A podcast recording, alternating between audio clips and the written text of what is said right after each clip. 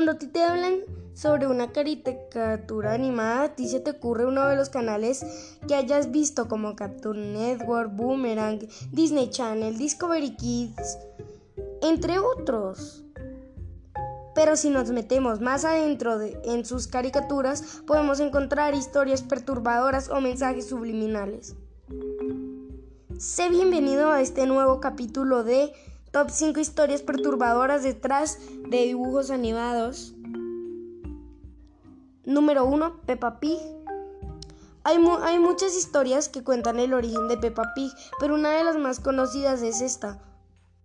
Vive una señora muy humilde, pero muy hermosa, en un pequeño pueblo. Se casó con, se casó con, un, con un millonario y, y tuvieron hijos. Bueno, ya saben. Pero, su, pero la primera hija tuvo una deformación en el rostro, que hizo que se pareciera más a un cerdo. Debido a las constantes burlas que le hacían a su hija, el padre decidió tenerla en un encierro interminable. Ya cansado de mantenerla, de cuidarla y de ver su horrendo rostro todos los días, decidió llevarla en su carro y, y dejarla en la colina sola para que se las arreglara ella. Y desde ahí los lugareños no saben nada sobre ella, pero sus padres se arrepintieron y hoy en día aún la siguen buscando. Número 2. Pinocho. La historia real de Pinocho la escribió un hombre que odiaba a los niños, odiaba que se portaran mal, amigos, no los odiaba, pero odiaba que se portaran mal. Y como un ejemplo para su hijo, inventó a Pinocho. La historia va así. Gepetto taló el, árbol que era la casa de Pepito Grillo. Bueno, era un pino en la que estaba Pepito Grillo. Y armó Pinocho, pero Pinocho se portaba mal y era muy malo con Gepetto y también con Pepito Grillo. En uno de los múltiples intentos de que Pepito Grillo intentara de que Pinocho en uno de los múltiples intentos de que Pepito Grillo intentara que Pinocho se portara bien, Pinocho ya cansado agarró un martillo y aplastó totalmente a Pepito Grillo.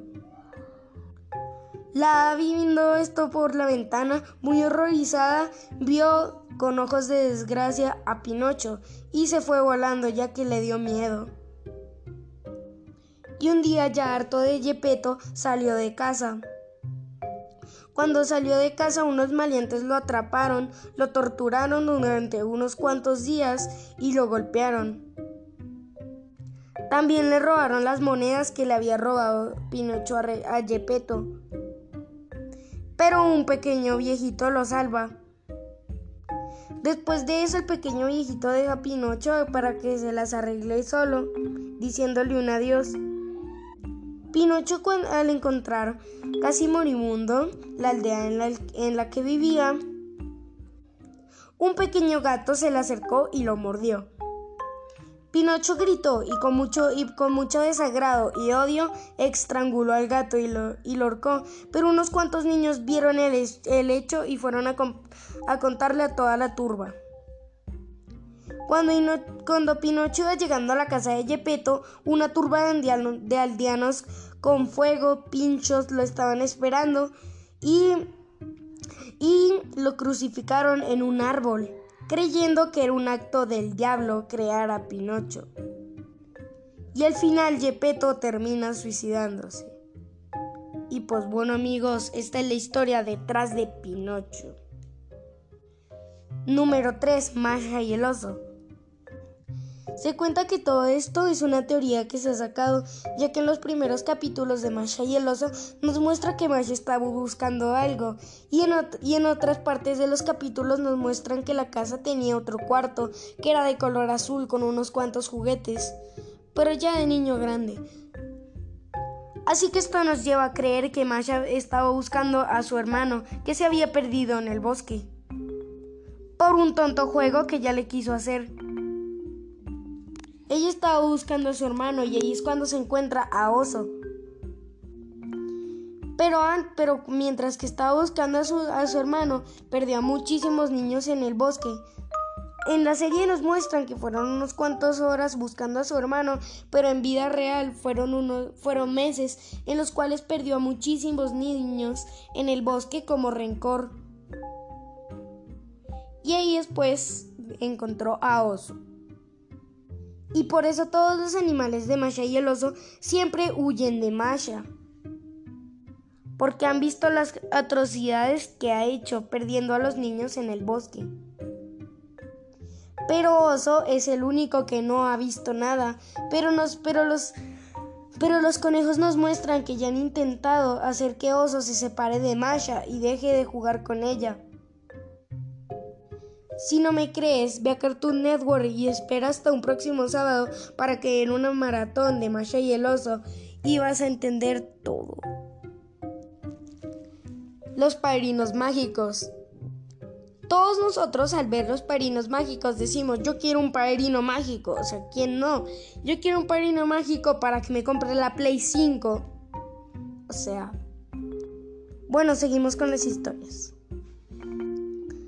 El caso es que Timmy, que Timmy Turner era un chico con esquizofrenia. ¿Qué quiere decir? Que para olvidar la ausencia de sus padres tenía a sus padrinos mágicos. Y su único amigo era Chester, un niño, un niño de muy bajos recursos que tenía un trauma cerebral ya que siempre veía a sus padres peleando. Y el doctor que siempre quiere atrapar a los padrinos mágicos, es un pediatra que solo le sigue la corriente. Y tú te preguntarás, Sebas, ¿por qué? Si nos metemos en uno de los capítulos, ya terminando la serie, Timmy se noquea con una especie de medicamento del hospital y a partir de ahí toda la serie se pone aún más loca. Y bueno, espero que te haya gustado la historia de los padrinos mágicos, Peppa Pig, Masha y el oso y Pinocho. Aún así, se viene la última y más perturbadora.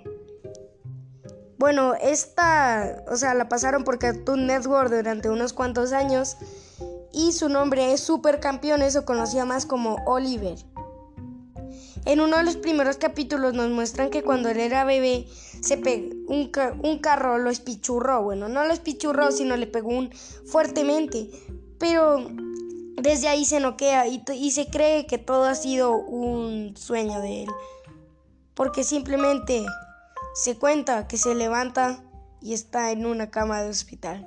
Todo lo que soñó, todo eso era porque estaba en coma. Y bueno amigos, espero que les haya gustado el capítulo de hoy de historias de terror detrás de películas, de caricaturas animadas. Sin nada más que decir, yo soy Juan Sebastián aquí reportándose. Bye.